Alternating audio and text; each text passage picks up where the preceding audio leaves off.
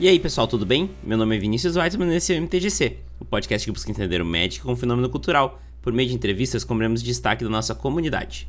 No episódio de hoje vamos conversar com a Lisa Yurika. A Lisa é uma mulher trans, asiático-brasileira, game designer e apaixonada por Magic. Falamos muito sobre a visão dela, como profissional na indústria dos jogos, sobre o Magic, e também falamos muito de representatividade no nosso jogo. Mas antes de começar, vamos para os avisos de sempre. Quero começar avisando que o MTGC é patrocinado pela Lupa Marketing Digital. Alguns aqui já sabem, mas eu tenho uma agência de marketing digital focada na geração de resultados em vendas, usando ferramentas de mídias sociais e Google para conectar pessoas interessadas no seu produto ou serviço com o setor comercial da tua empresa. Seja para gerar tráfego para o seu site ou para gerar leads para o seu serviço, a Lupa está focada em trazer resultado de verdade. Aproveite e segue nossas mídias sociais. Em todas elas é uselupa para ter um conteúdo gratuito de marketing digital. Mandem lá nos comentários que vieram do MTGC. Para conhecer um pouco mais sobre os nossas, as nossas soluções, é só acessar www.uselupa.com.br e descobrir um pouco mais sobre como a gente gera resultado de verdade para a sua empresa. Já que tu já está aqui, aproveite e segue o MTGC nas mídias sociais. Lá vocês podem interagir comigo e também saber tudo que rola no MTGC. No Twitter é arroba e no Facebook e no Instagram é arroba Podcast. Outra forma de falar comigo é por meio do e-mail podcast@mtgc.com.br. Não esquece também que toda sexta-feira às 20 horas tem mesão de Commander na twitch.tv/mtgc Se o MTGC é importante para ti de alguma forma e tu quer ajudar o projeto a se manter de pé com uma colaboração financeira, temos planos no Padrim e no PicPay a partir de um real. O importante é o ato de querer ajudar. Só de ouvir e espalhar a palavra já ajuda bastante mas se quiser ajudar com um dinheirinho, é só acessar www.padrim.com.br/mtgc ou picpay.me/mtgcpodcast e escolher o plano que você achar que o MTGC merece. Inclusive, os apoiadores na categoria Visedrix, a lenda incompreendida para cima, têm seus nomes citados no MTGC. Cícero Augusto, Diego Leão Diniz, Alexandre Prisma e Nicolas Dornelles de Oliveira, muito obrigado pelo apoio de vocês ao MTGC. Uma nova recompensa aos padrinhos é que agora todos eles têm acesso a um Discord, onde eu compartilho o processo de edição do podcast. Agora, fiquem com a entrevista.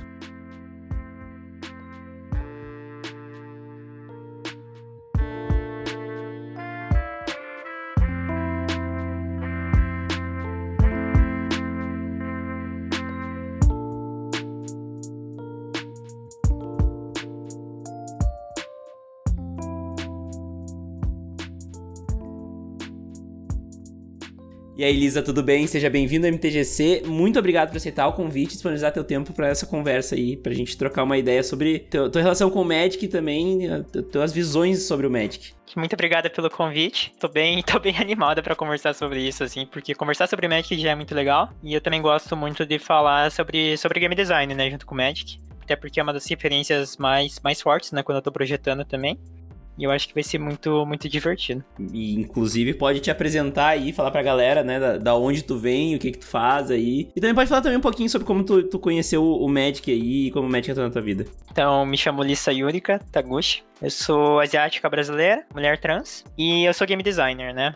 Eu sou formada em design gráfico, estou fazendo mestrado na Universidade Federal do Paraná em design de sistemas de informação com ênfase em jogos educativos. E atualmente eu sou game designer na empresa Dragori Games e também sou fundadora e designer no, no meu estúdio, que é o Kamaitachi Studios, que ainda está com passos super pequenos, aí passos de bebê ainda. Mas a gente já está fazendo alguns workshops direcionados para pessoas trans e pessoas não brancas, né? Então, foi o primeiro projeto aí que, aliás, terminou hoje. Hoje foi a última turma do ano, um workshop gratuito. E ano que vem a gente vai estar tá deixando o projeto um pouco mais elaborado, mais estruturado, para realmente criar módulos e tudo, e ter workshops abertos e ter outros que são um pouco mais direcionados para alguns públicos, né? Então tem essa parte do projeto também. Perfeito. Pô, então tem muita coisa para conversar, né? E como tu disse que o Magic é uma das inspirações de design que tu usa ali, né? E, e muita gente fala, né, que é o melhor jogo já criado. Lógico que a galera também se emociona um pouco, mas o Magic tem, tem umas coisas muito redondinhas, né? Como é que tu vê o, Magic do, do olhar da game designer? É, então, na verdade o curioso é porque eu comecei a jogar Magic porque eu queria estudar ele um pouco para referência para um projeto da, da faculdade mesmo. Apesar que minha faculdade foi design gráfico, todos os meus projetos que eu fazia eram sempre direcionados a jogos, né? Então,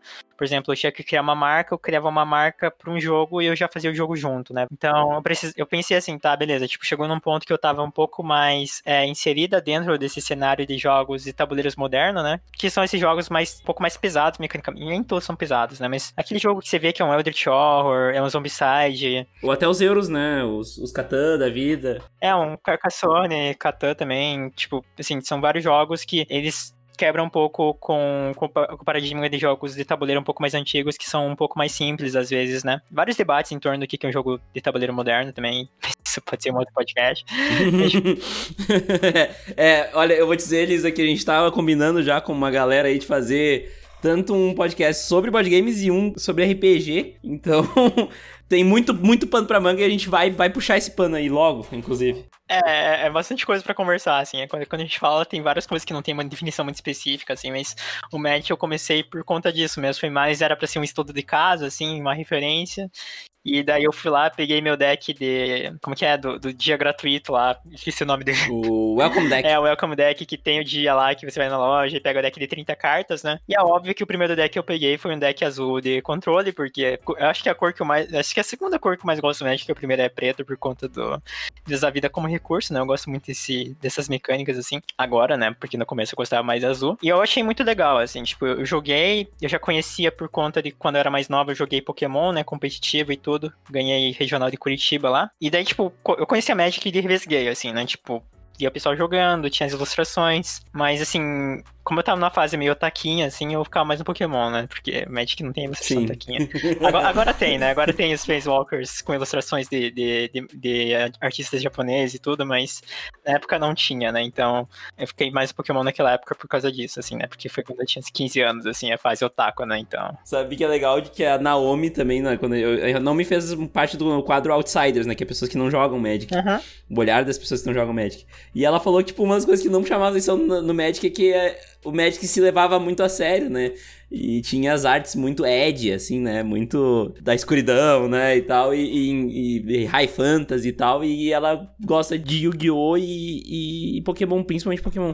E é engraçado, né? Como, como tem esse apelo e, e como a Wizards fez esse caminho, né? para pegar esse público também agora tanto com os, os planinautas com ilustração de mangakas e, e, de artistas japoneses, tanto quanto um set com Godzilla e tudo mais, né? Aham. Então eu acho, acho muito louco, assim, como tem, como tem um nicho ali que o Magic ainda não serve, né?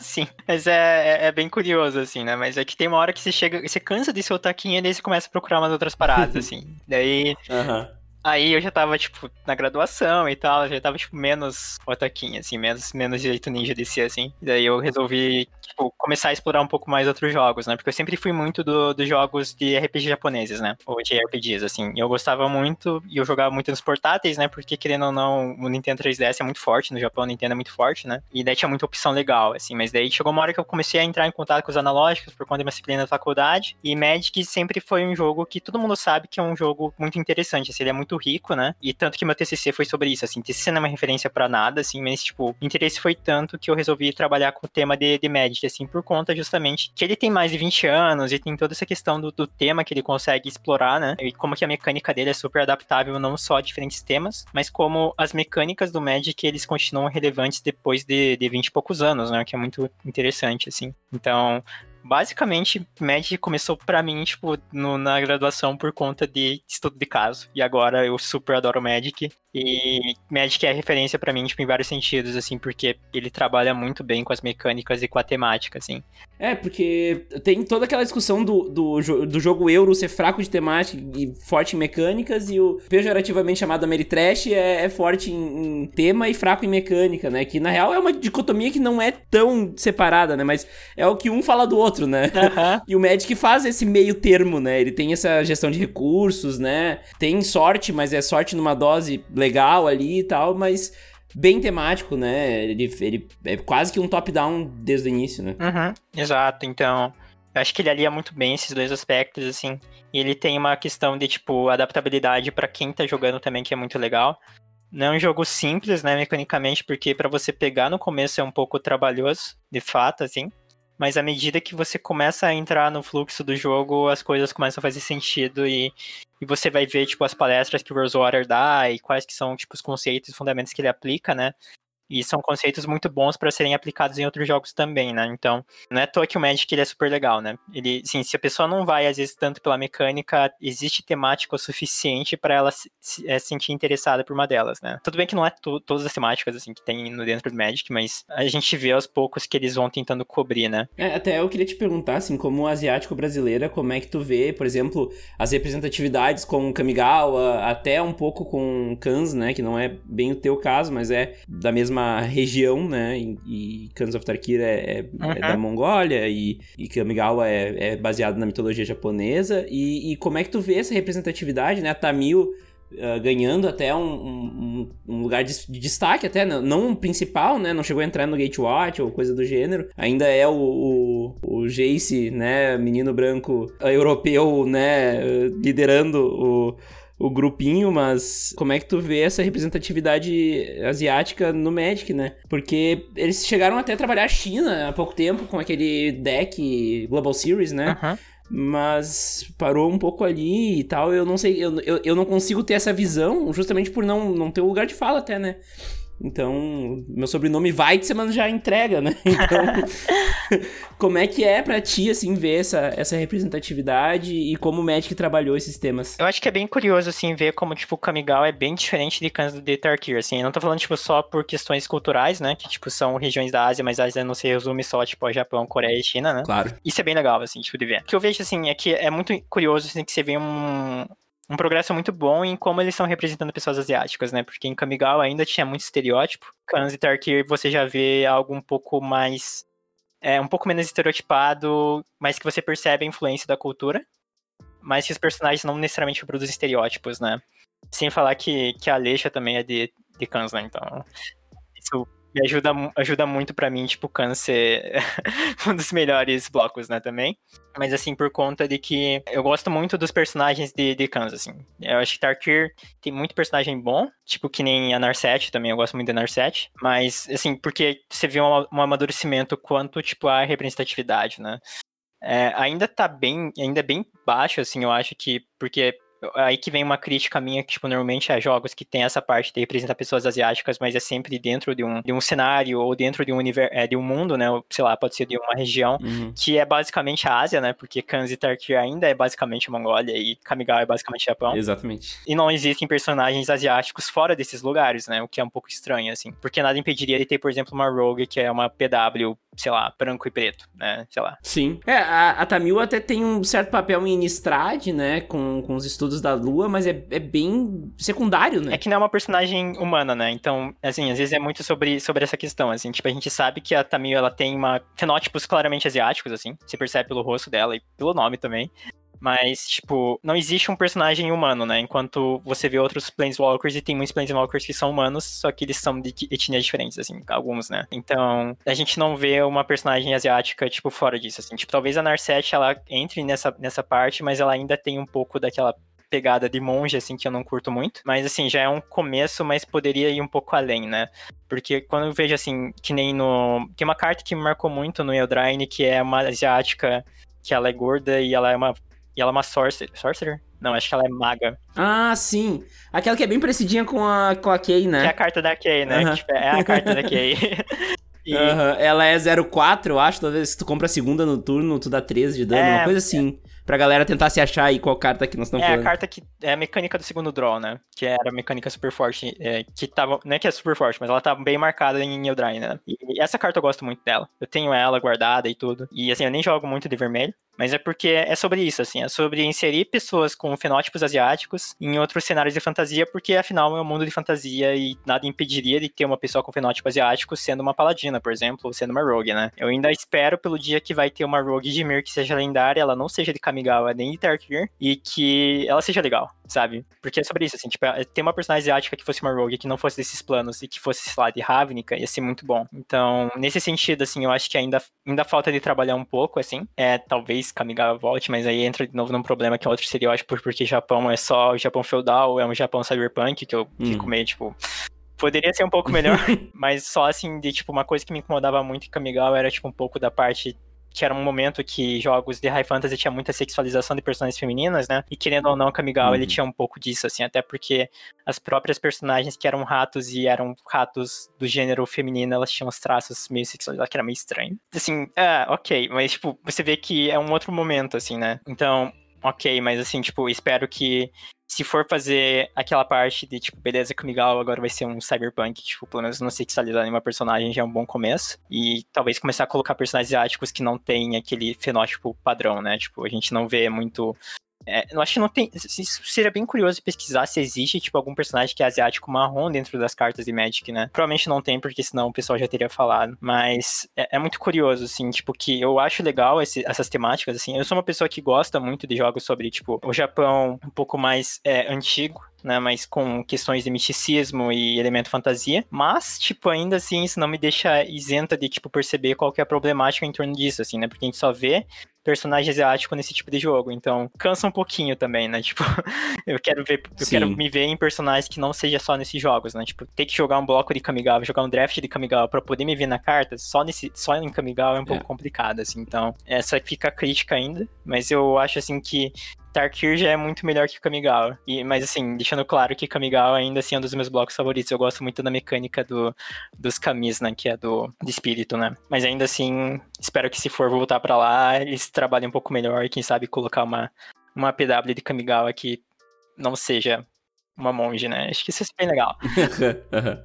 é, porque tu vê, é uma visão que eu não tinha pensado. Porque a gente para. É, é, é, é aquela coisa meio sei lá, não sei porquê, mas automaticamente a minha cabeça ia, não, para ter um, um, uma representatividade maior, teria que voltar pra Kamigawa ou criar um novo plano, sei lá. Mas, pô, por que não pode ter pessoas com fenótipo asiático no, em Ravnica, né? Eu ia adorar isso. É um plano, um plano feito da cabeça das pessoas. Pode ter pessoas, sabe, tipo, ai, mas é inspirado no leste europeu. Foda-se, tá ligado? Não é o leste europeu. É, até porque, tipo, você vai ver muitos jogos, eles às vezes colocam uma pessoa branca dentro de um cenário asiático, sabe? Uhum. E esse cara é o protagonista do jogo, e tá tudo bem, assim. Então, é, vale a pena pensar e exercitar um pouco isso, assim. Tipo, às vezes é um pouco difícil, né? Porque é muito mais é, confortável a gente ficar no que é familiar mesmo. Uhum. Mas é muito legal de pensar nisso, assim, tipo, eu acho que ia ficar muito feliz mesmo se tivesse uma carta de uma mina asiática, rogue, vampira em Ravnica, assim. Tipo, isso ia ser provavelmente uma das cartas favoritas, assim, né? Uhum. Então, isso é bem foda, assim. Eu, eu, gosto muito da, da Etrata por conta disso, né? Eu tava pensando na Etrata, realmente. Ela, eu tenho ela aqui na minha coleção de lendas, é uma que eu quero fazer um deck, inclusive. É, e ela é um exemplo muito legal, assim, tipo, eu acho da hora, assim, tipo, eu não sou uma pessoa negra, né, pra dizer, tipo, quanto a vivência dentro do Magic, né? Uhum. Realmente alguém, com certeza, tipo, alguém negro seria muito melhor falar isso pra mim do que, tipo, e também ter uma mulher negra falando isso. Mas eu gosto muito da Itrata por conta disso, né? Porque, porque ela é muito foda. E ela é uma mulher negra e ela é tipo uma vampira, sabe? Rogue. Uhum. E, ah, e a condição de vitória que ela traz é muito foda também, tipo, então assim, é, é mais sobre isso, né? É, assim, é uma personagem que ela é para ser importante, ela é forte, e você sente isso na arte dela. Uhum. Ela é super, tipo, impositiva, assim, ela tá lá, tipo, as duas versões da carta, tanto ela, tipo, infiltrada no meio da reunião de uma pessoa, quanto, tipo, a arte do, do que vinha nos boosters, né, que era ela no topo de um telhado com a lua atrás e a capa voando, assim, pronto para abate, assim, era muito, é muito legal. E a mecânica traduz muito bem isso, então é muito sobre isso, né, tipo, colocar personagens que representem a gente em posição e com mecânicas legais e que sejam marcantes também, né? Né? E eu acho que é aí que entra a parte do game design também, tipo, é criar mecânicas legais e inovadoras para esses personagens, para que eles sejam marcantes também, não só de ser uma personagem que, né, que nem em Eldraine, né? assim, por que, que aquela personagem que é asiática e ela é maga, ela não pode, não poderia ser uma lendária vermelha, sabe? Uhum. Então, isso faria a carta ainda mais marcante, assim, se para mim já foi marcante por, por poder me ver naquela carta, eu achar legal, Tipo, imagina se ela fosse uma lenda e ela tivesse uma mecânica exclusiva de Draw 2, sabe? Tipo, meu, isso ia ser muito legal. E tu pudesse fazer um Commander pra ela, né? Que nem a Lesha. A Lesha tem essas características, né? É. É uma baita de uma carta com representatividade e é uma lendária, né? Eu acho ela muito legal, assim. Eu já levei ela pra campeonato de Commander porque é, tipo, meu, é, é da hora, assim. Você vai jogar competitivo, você sente que aquela carta é para você e tem uma mecânica boa que você consegue ganhar, por exemplo, né? Que às vezes tem, tipo, uma representação, tipo, dentro de uma carta que não é muito boa, aí você fica no embate, assim, de que será que eu coloco, será que eu não coloco por causa da mecânica, né, também? Que, querendo ou não, sei lá, a gente quer colocar uma carta forte, mas a carta forte não, não tá com uma arte que representa a gente. A gente fica, tipo, ou uma arte, às vezes, que até nos incomoda, né? Pode acontecer também. Sim. E, então, tipo, tem muito sobre isso também, né? Então, eu acho que, assim, trabalhando e pensando nessas. refletindo sobre essas coisas é muito legal, assim, eu gosto muito de, de exercitar isso, né? Sim. Então, assim, se Kamigawa voltar, como Cyberpunk, eu acho que vai ser muito da hora. Mas espero que depois dessa, assim, eles comecem a pensar um pouco mais nisso, assim, de, tipo, realmente colocar personagens asiáticos em outros planos, que isso ia ser muito da hora também. É, se for para pensar, a Índia é um subcontinente para si só, mas ainda tá na Ásia, né? Uhum. E tem e tem Kaladesh, então, né, alguma eu acho eu acho que caminho tem, né? Agora é só é torcer para que essas direções que a, que a Wizards tem dado que não são positivas nos últimos tempos, por exemplo, Chandra, Chandrenissa, né? Uhum. Essa falta come, começou a dar umas rareadas de representatividade às vezes também, né? Umas coisas meio estranhas. Nickelman, né? E daí tu começa a botar um pé atrás, né? Tomara que volte pro caminho que tava seguindo, né? Porque eu, eu vejo 2015, 16 como, como um dos auges, assim, do Magic nesse tipo de temática. Porque tu tem ali Kans, tu tem ali. Daí tem Origens, né? Mas depois tu vai pra, pra Kaladesh, né? Uh, antes de Kaladesh tem ali uh, Shadows of Innistrad também, que é bem padrãozinho, né? Uhum. Mas tu tem, tu tem esses dois. Eu acho que são dois. Duas coleções bem marcantes. Que marcaram a sua época, né? Bem mais, porque eu vejo Battle for Zendikar e Shadows of Innistrad como uh, dois sets completamente esquecíveis, né?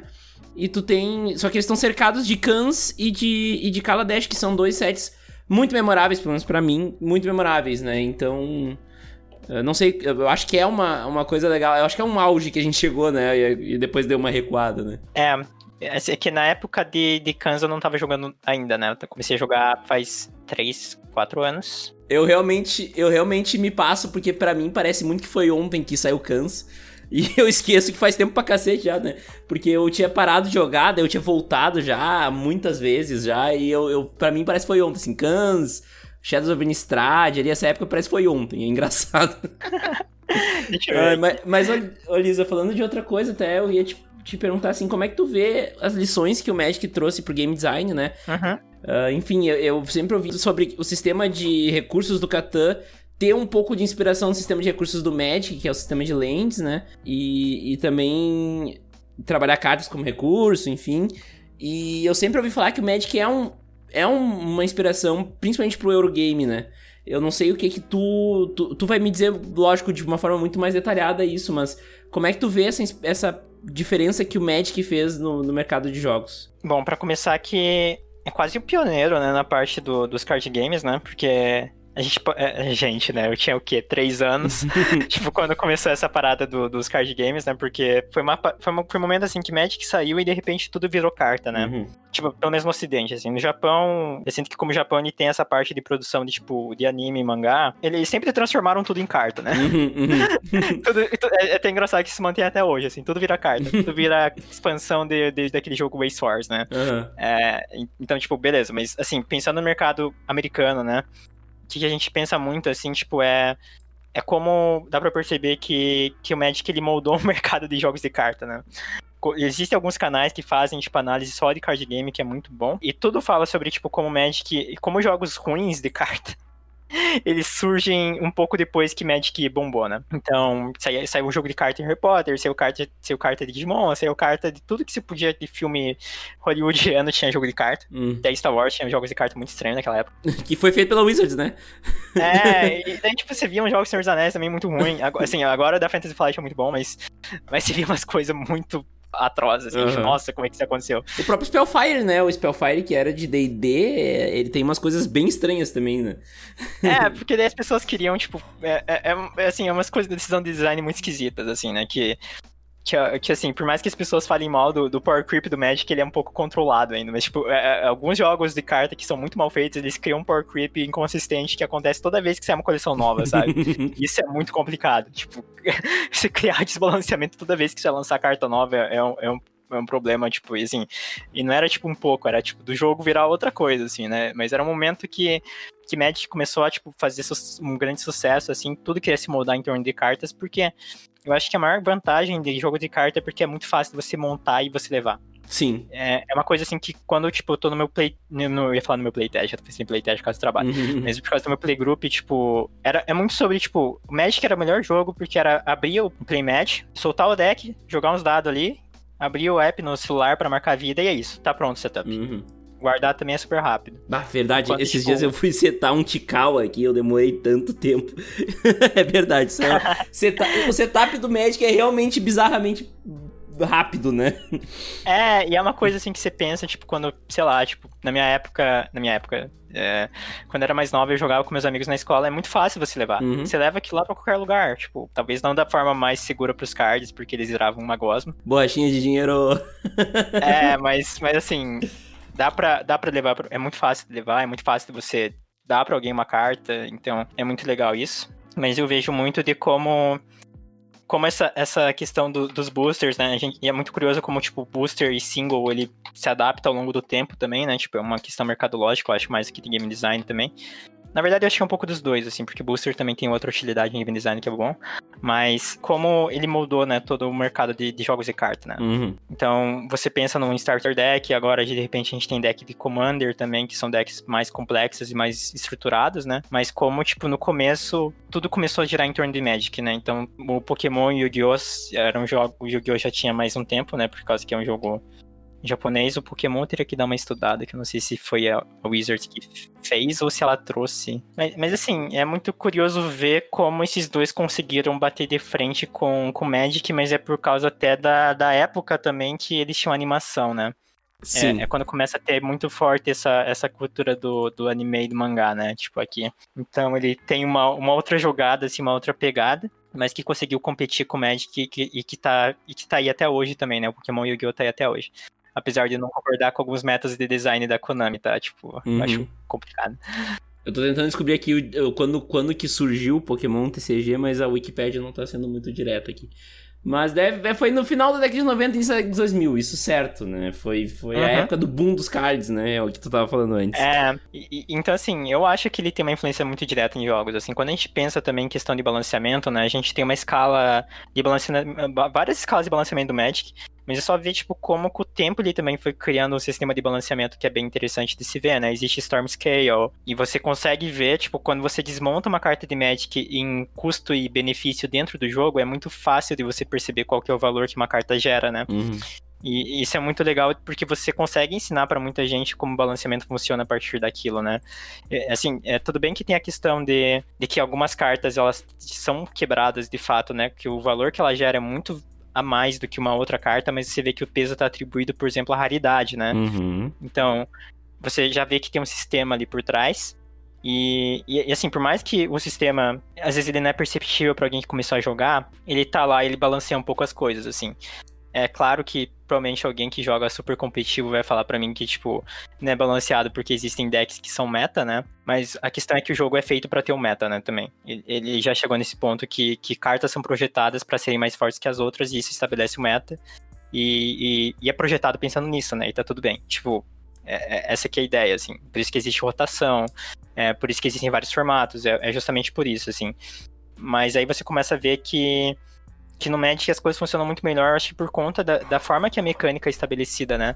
A gente vê que, é, assim, dentro de outros jogos de carta, é muito difícil os formatos funcionarem de maneira tão fluida quanto funciona no Magic, assim, né? Sim. O Yu-Gi-Oh! ele tentou Speed Duels, assim, que é muito bom, mas, tipo, não pegou tanto, não pegou, assim, tanto quanto o formato do Standard do Yu-Gi-Oh!, né, digamos assim. E o Yu-Gi-Oh! ele não tem rotação, né, então ele já pegou um formato que engloba tudo, porque para eles foi mais foi uma escolha de design que fez mais sentido para eles, né? Eu não vou dizer que é errado, porque é uma escolha de design. E os jogadores gostam disso. Pra né? resumir, para quem tá ouvindo e joga só Magic, é. O Yu-Gi-Oh! funciona mais ou menos como se fosse um Vintage e um Legacy, assim, né? Resumindo bastante, né? Uhum. Então, é, é, vale tudo e tem lists diferentes e restrições diferentes, isso, né? É, por, por ano, assim, tipo, eles vão chegar e dar restrição numa carta, tipo, fizeram isso com o meu Altergeist ano passado. Agora saiu, então, hey, valeu a pena ter comprado umas cartas que ficou barato, mas... É, então, assim, é muito diferente, né, o processo de, de design, assim, você começa a ter é, limitações e, e, e liberdades diferentes, né, como designer, porque no Yu-Gi-Oh! você consegue, por exemplo, transformar uma carta que tá muito fraca, tipo, há 5 anos, em super forte em um mês, se eu quiser. Tipo, eu crio uma série de cartas que ajudam a mecânica que era antiga a voltar e tá tudo bem. Mas no Magic e no Pokémon que tem rotações, né, pro Standard, é, eu consigo explorar muitas mais mecânicas inovadoras, né? Então, É, eu não conseguiria, por exemplo, colocar uma mecânica muito parecida com, com a aventura de Eldraine Uhum. em Yu-Gi-Oh! sem que tivesse um backfire muito grande, assim, e pudesse sair de controle muito fácil, né? Então, a gente vê até que as pessoas reclamam muito de, de mecânicas novas em Yu-Gi-Oh!, né? Tipo, a parte do Link Summon, assim, foi super criticado. Mas que ele fez uma coisa que eu achei legal como game designer, que é o aproveitamento do espaço, né? Ele começou a dar mais peso para onde você posicionava as cartas no, no, no playmatch, né? Isso foi bem legal. Mas isso falando assim, como game designer, né? Porque talvez se eu fosse uma jogadora que joga muito tempo, eu não ia gostar daquilo, né? Então tem várias perspectivas que são super válidas por conta da experiência de cada um, assim. Mas eu vejo que daí no Magic as formatos funcionam muito melhor do que em outros jogos por conta da mecânica, assim. É, é uma mecânica muito fluida e ele é muito aberto ao mesmo tempo que ele consegue ser um pouco específico. Então, quando você pensa em jogos, é, nas cartas de Magic, eu consigo pensar em, em, tipo, sei lá, pensar numa, numa, numa instant que dá dano, né? Uhum. Acho que todo mundo pensa, tipo, em Lightning Bolt. É, uma vermelha, 3 de dano. Ótimo. Eu consigo usar essa carta vermelha em qualquer deck vermelho. Talvez o deck não seja o melhor deck para dar dano direto. Tipo, Lightning Bolt num Commander, eu acho, tipo, é só dar um cutucão com bastão em alguém pra encher o saco, assim. É, um removal, um Mas- removal muito específico, né?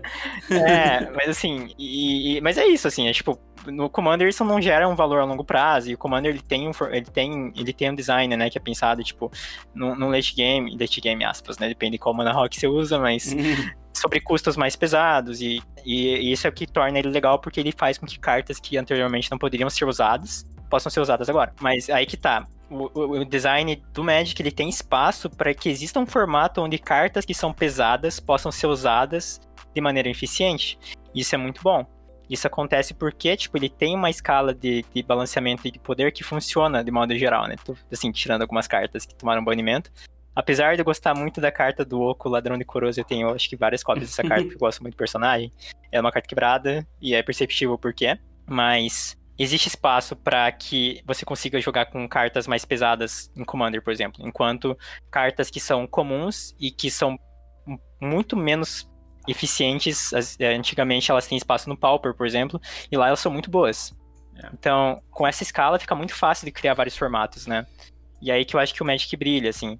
E a mesma coisa vale, por exemplo, quando você comentou, né, do Lightning Bolt, ele dá 3 de dano em alguém, mas ele poder ser uma remoção muito específica, é, veja como o design da carta é tão bom a ponto que você consegue dar várias utilidades pra essa carta, sabe? E uma carta simples, né? Uma carta com pouco texto. É, tipo, 3 de dano, qualquer alvo. É, é sobre isso. E, e- e é fácil de entender, mas o uso dela é muito amplo, né? Uhum. E o Magic, ele tem muito disso. A, a mecânica, ela é simples nesse sentido de que ela tem várias utilidades, então eu consigo fazer uma carta que tem várias funções e que sejam legais de usar em diferentes momentos do jogo, enquanto eu vejo que alguns outros card games, eles pecam um pouco nisso, porque o uso é muito específico, assim.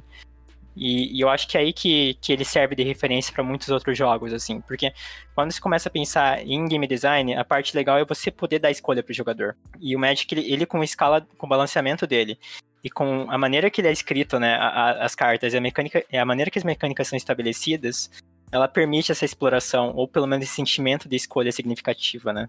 É, foi sempre Então- o que me captivou no Magic, assim, eu poder. Eu, eu- do início, né, da, da minha trajetória como jogador de Magic com 7 anos, foi. Foi da personalização, foi. ah, de eu criar meu baralho, de eu criar minha estratégia, né? E, e ter uma coleção, né? É uma coleção jogável, digamos assim. Isso era o que me chamava Uhum. atenção. Inclusive, eu jogo muito Commander hoje por causa disso, né? Então. ah, é, é bem isso, é bem louco como ah, tá muito na mão do jogador e isso acaba criando essa personalização, né? Eu não sei se é a palavra certa, mas cada um tem seu estilo de jogo e ele é refletido de formas diferentes, e daí tu tem todos os, os psicográficos dos jogadores, e tu começa a abrir um leque tão grande de, op- de opções, né? E, e a gente sabe que os game designers trabalham com essas, esse leque de opções na mão, né? É. O Mark fala o tempo inteiro do- do- dos psicográficos, né? Aham, e, é- e é sobre isso mesmo, assim, é uma, uma, uma, uma coleção que é referência, assim, eu acho que é, é Khan's Tarkir, assim. Uhum. É, o bloco de Tarkir é muito bom por causa disso, né? Tipo, quando você joga as cartas do, do cerco a alguma coisa, né? Que daí tem cerco ao Aham. monastério, Cidadela. outras coisas assim. É, é, é sobre isso. É tipo, escolhe teu lado. Beleza. Se escolher um lado, tem um efeito que é pra você, por causa da escolha que se fez. Uhum. E, e, tipo, isso é um exemplo muito claro, assim, de, tipo, como a escolha tá lá, né? Porque você é obrigado a fazer uma escolha quando você joga essa carta. Mas, é perceber como, dentro do custo de mana dessas cartas de cerco, o efeito que você escolheu tá pago lá dentro. e qualquer um dos dois que você escolhesse, numericamente, na verdade, é a mesma coisa, numericamente. Uhum. Só que o uso dela é diferente. Só que balance, é, numericamente falando, é igual. É, Então, isso é muito bom de você perceber, porque a remoção do vermelho no Lightning Bolt é a mesma coisa. Você vai dar, dando 3 de valor em qualquer coisa que se jogar. Mas você poder escolher no que, que você quer dar os 3 é o que faz com que essa carta tenha um uso muito legal.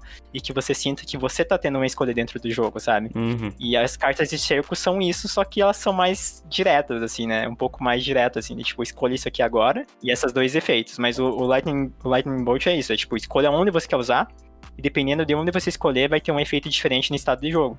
Mas essencialmente a entrada, né? O input numérico é a mesma coisa. Uhum. Isso é muito legal de perceber. E é uma coisa que eu uso, tipo, quando eu tô fazendo jogos aqui, né? Porque quando eu tô fazendo quest pra, aqui na, na empresa, né? É é sobre isso. Uhum. Eu, tipo, nunca vou fazer uma escolha que vale mais que a outra, tipo, numericamente. Mas as duas, mesmo tendo o mesmo valor atribuído a elas, elas têm que ser significativas e diferentes, né? Sim. Mas não podem ser desbalanceadas entre si, porque caso uma das escolhas tivesse mais valor, e assim, não é mais valor pelo contexto e pelo momento que está usando aquilo, porque Magic é sobre isso, né? A pessoa que consegue gerar mais valor com uma carta de um valor mais baixo é o que vence, né? É meio min-maxing, assim. Mas pensando nisso, tipo, se eu colocasse que o Lightning, um Lightning Bolt, uma mana vermelha, desse mais dano no player do que numa criatura, de modo geral, a escolha mais, mais correta sempre ia ser dar mais dano na pessoa, porque está gerando mais valor com aquela carta. Mas não é sobre isso, é sobre, tipo, o valor que ele gera é igual, mas você consegue usar de várias formas. E aí você tem uma escolha, porque as duas têm o mesmo peso, só que dependendo da forma que você usar, você vai ter resultados diferentes, né? Então, é, isso é muito bonito, assim, no design do Magic, assim. Apesar de ter desbalanceamentos no playtest e tudo, é, ele funciona muito bem, assim. E eu acho que isso que dá pra aprender muito bem com ele, assim. E mais as mil coisas que o Rosewater fala, as, as lições aprendidas com o Magic é uma palestra maravilhosa, é um documento muito bom. A da GDC, aquela? É, do GDC. Nossa, essa palestra eu acho muito legal. E fala muito sobre isso, né? Tipo, que é essa sensação do, do- da escolha, né? A sensação de que é feito pra pessoa. Uhum. E isso é muito bom. Tipo, tem a pessoa que com certeza só usa Lightning, Lightning Bolt pra bater nas pessoas. Mas tá tudo bem, sabe? Porque é pra isso. Tipo, é pra ter espaço pra ela poder fazer isso. E vai ser divertido pra ela.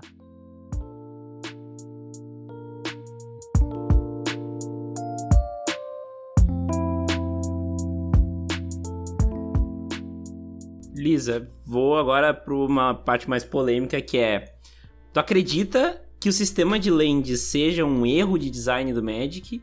Ou ele foi melhor, a melhor solução com o que se tinha de tecnologia em 93?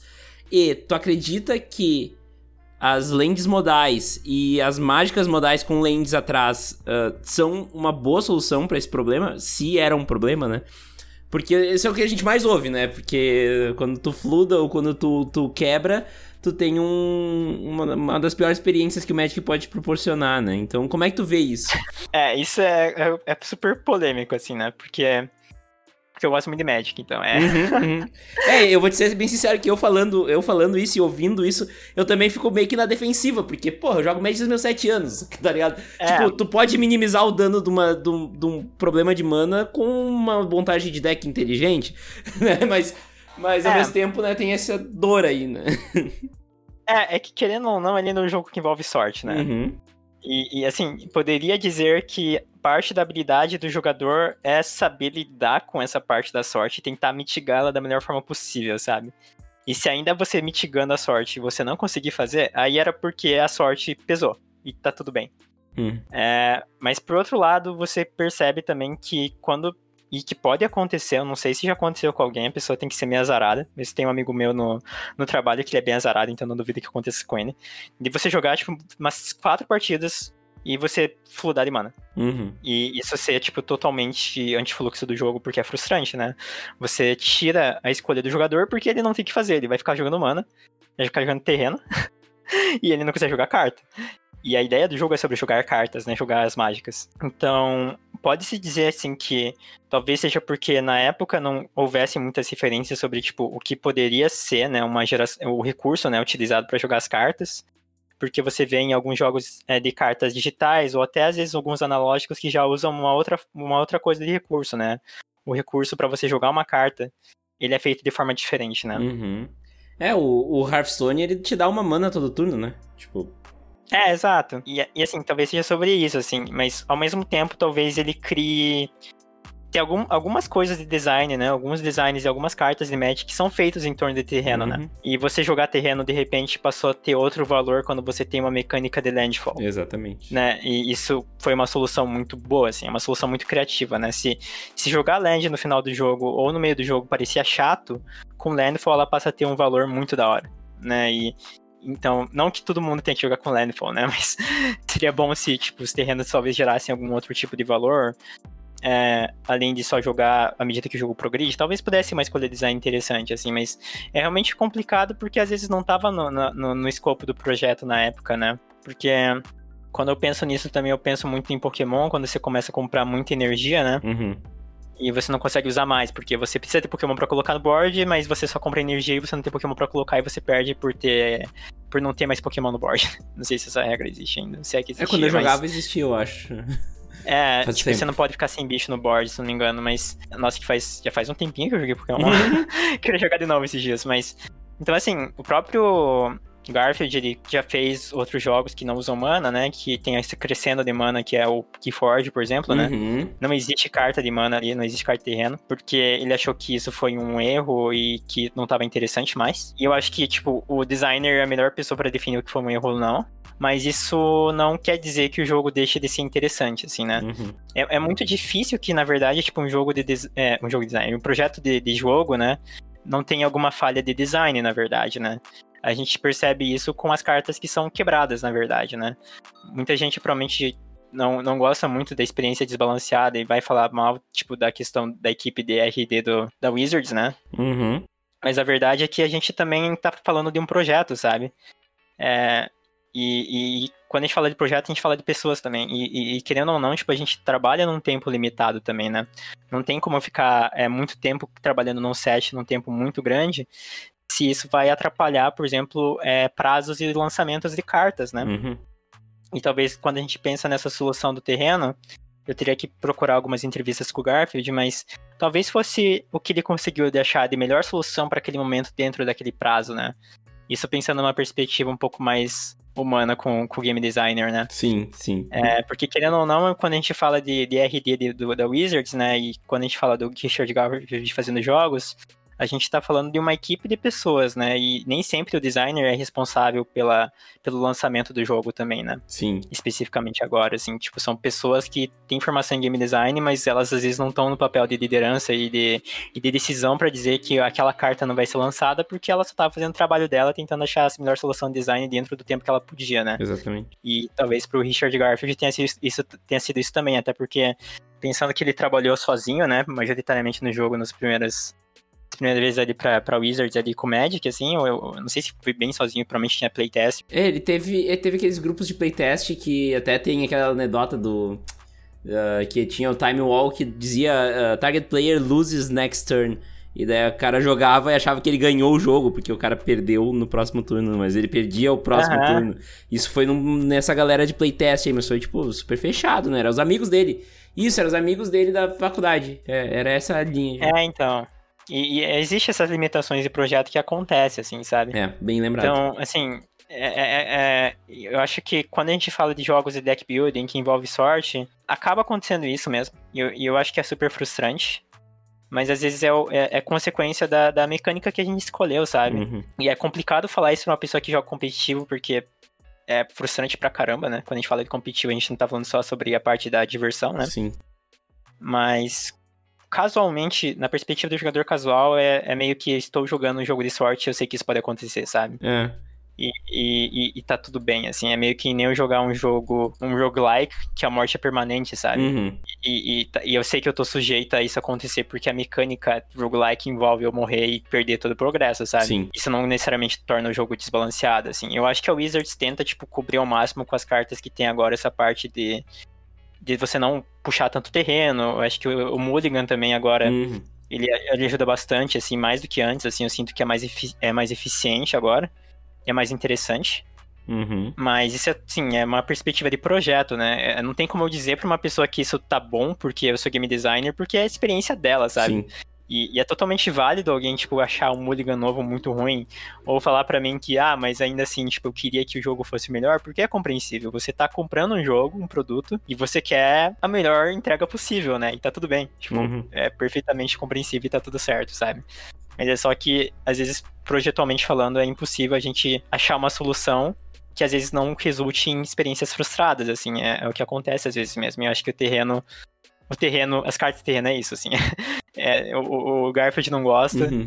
Eu acho que tem momentos que eu não gosto também. Mas, querendo ou não, era a solução que ele tinha para aquele momento e tá tudo bem, sabe? E vou dizer que eu, como administrador formado, também vejo. Eu nunca tinha visto por esse lado, mas as limitações de projeto fazem todo sentido, né? Porque, como tu disse, tipo, tamanho de equipe de playtest, tempo para playtest, tempo para pensar em, em novas em novas tecnologias e até a tecnologia da época, né? O Magic é um jogo que tá preso a coisas criadas em 93, né? Exato. Então, tem, tem que levar isso em consideração. Mas diz o que, que tu acha da carreira do Garfield como, como game designer? Porque, cara, olha, eu eu gosto muito do conceito de Bunny Kingdom, nunca joguei. E eu não gosto muito do conceito de King of Tokyo, por exemplo, e King of New York. E nunca joguei também, mas eu não gosto de. Falando de conceito, né?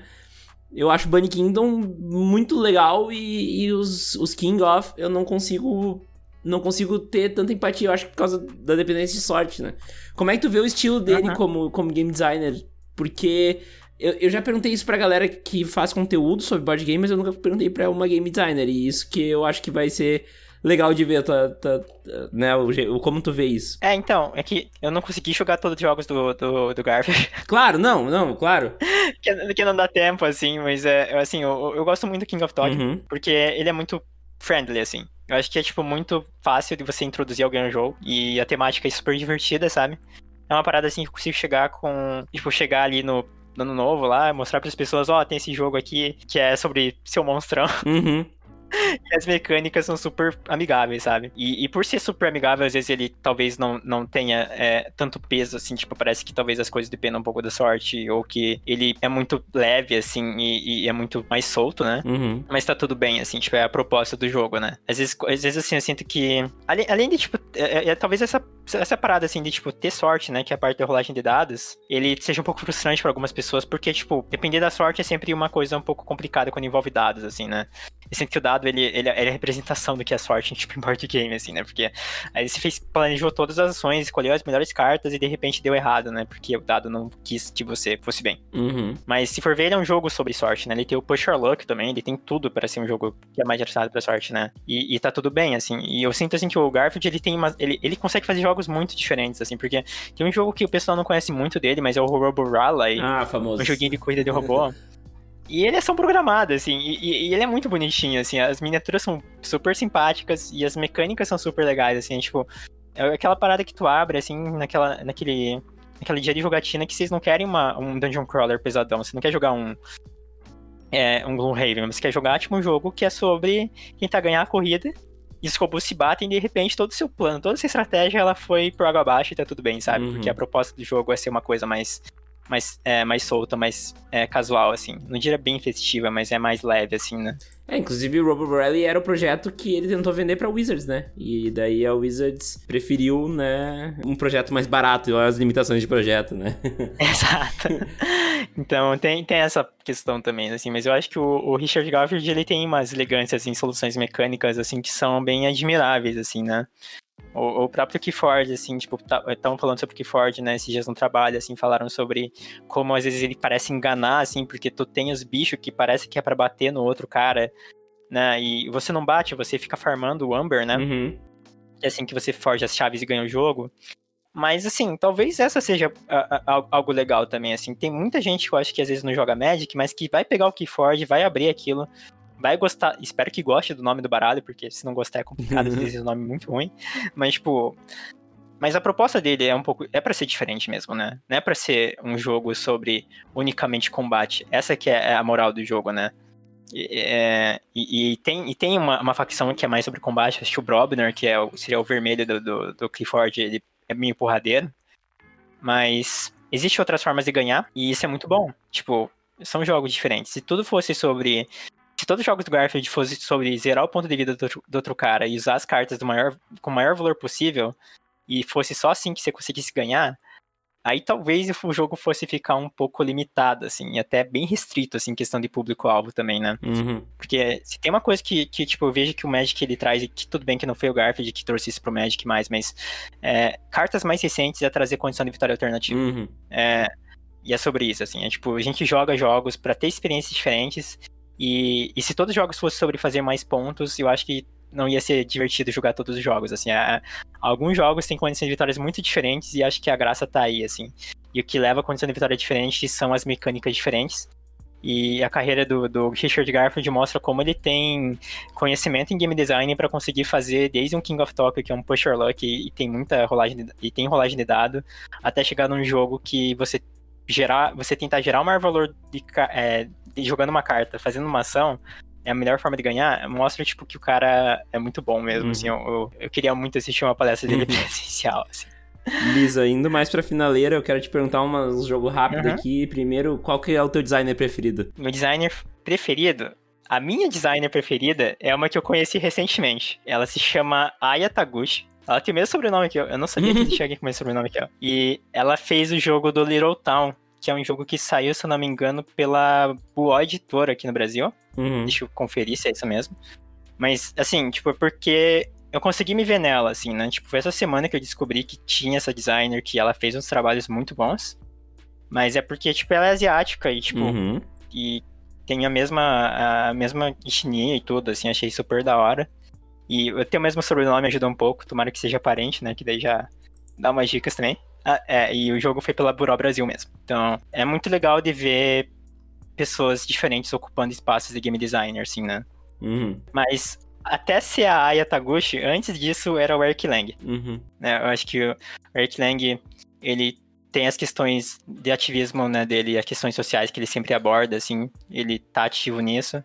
Mas é porque ele manda muito bem, assim, eu gosto muito dos jogos tipo Rising Sun, né? Rising Sun uhum. tem as tem as problemáticas com a temática, e que ele é basicamente o Blood Rage, né? é, Blood Rage contra a temática, uhum. mas que dentro, entre Blood Rage e Rising Sun eu prefiro a temática do Rising Sun, que foi o que eu comentei antes. É que eu acho que o Eric Lang, ele, ele traz muitas soluções mecânicas muito legais, assim, né? Tipo, ele, é só ver que ele conseguiu fazer um, um, um Cthulhu Death May Die, uhum. e conseguiu fazer um Rising Sun, que são jogos com mecânicas bem diferentes, assim. E, de novo, vem muito de, tipo, ver uma pessoa que é, não branca ocupando espaço que é muito difícil de ter, assim, tipo. O cara tá lá fazendo jogos super. Tava, né? Porque agora ele não tá mais na cima. Uhum. Mas ele tá fazendo jogos muito bons pra cima, assim, que. Tipo, meu, mostra assim que, que esse. Ele quebra, assim, com a cara de muita gente, assim, que é preconceituosa, sabe? E não é só quebrar de estar tá lá, mas assim, você vê as soluções e você fica impressionado, assim, é uma parada que você quer jogar de novo, assim, você quer mostrar para as pessoas, sabe? Uhum. E, eu acho que a questão com a, com a Ayataguchi é a mesma coisa, assim, é, tipo, meu, é um jogo bom, chegou até o Brasil e e tá lá ocupando espaço e tá lá liderando uma equipe, assim, sabe? E isso é muito legal, assim. Muito da hora mesmo, pô. E sobre Magic, qual que é? Tu tem uma carta preferida? A minha carta preferida é a Yuriko Sombra do Tigre. Sério mesmo? é.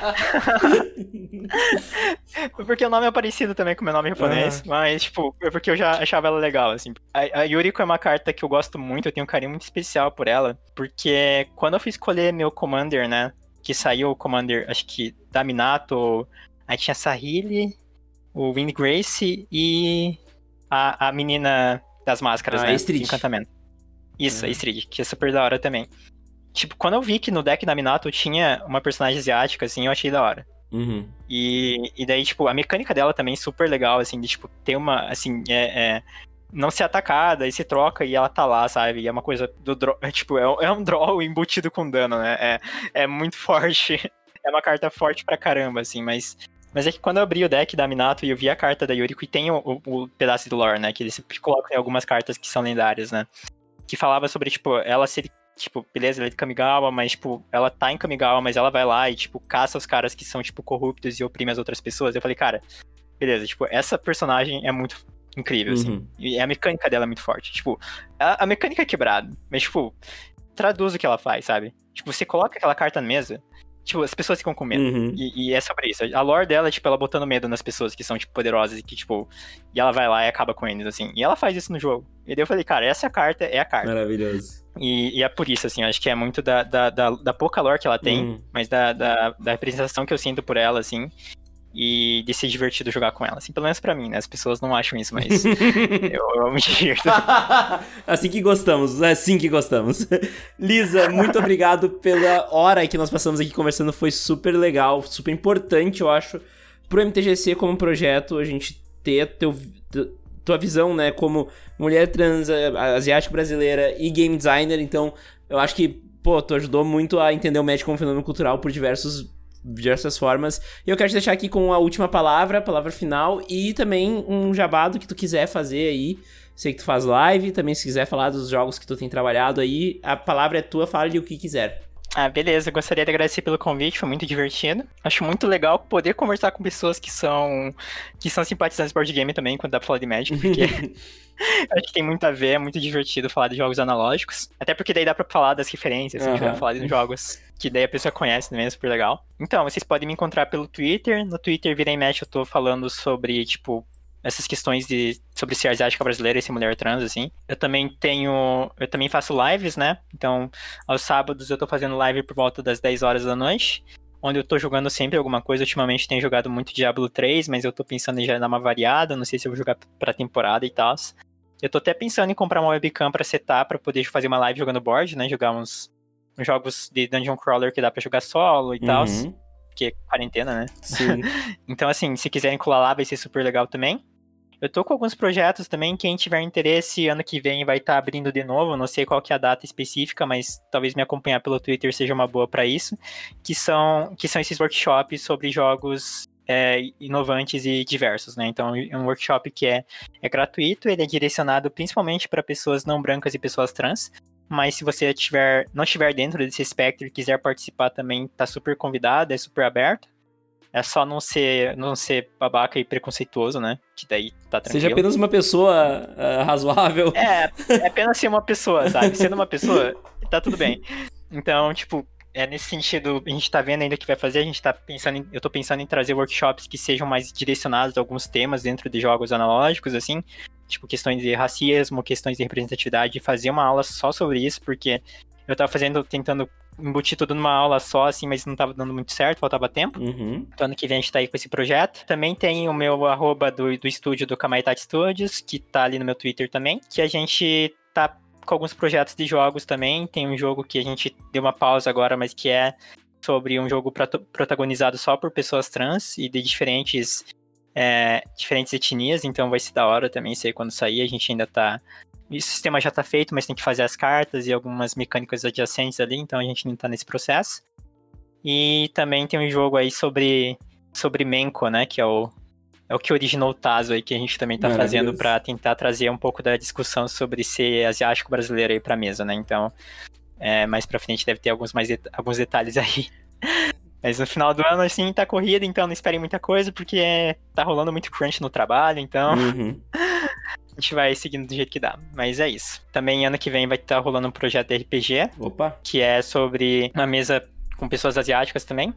E a gente vai, a gente vai ver como é que vai rolar, mas eu vou estar tá divulgando no Twitter também. Isso aí então, Lisa. É isso. Muito obrigada. Eu que agradeço a tua presença e para quem fica aqui até semana que vem, um beijo, um abraço e até mais. Falou!